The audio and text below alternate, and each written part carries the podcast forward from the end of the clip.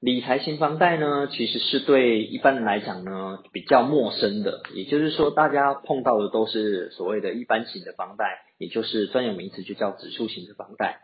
那相较于一般型的房贷呢，我们都统称叫做理财型房贷。那理财型房贷其实有很多种类型啊，这个有机会大家再自己去研究哦，或上网 Google 一下，可能包含透支型房贷啊、额度型房贷啊，又或者回复型房贷啊等等，会有很多种名词。好，那当然它里面的一些呃机制可能有一些不太一样。那大部分一般人在讲的所谓的理财型房贷呢，都是所谓的。只缴息不缴本哦，可能银行给你一个额度一千万，然后呢，为期了所谓的二十年。那这二十年呢，你就会是呃，都只要缴利息，它不用缴本金。但是呢，这样的情况下呢，你的利率利率相对的会比一般型的房贷稍微高个零点五 percent 到一 percent。好，这个是大家要去留意的。也就是说，你要得到一个呃，只要缴息不要缴本的好处，那同时银行呢就会。呃，想要能够收你高一点的利息，好，你就要负担这样另外一个代价，好，这个是大家要去参考的。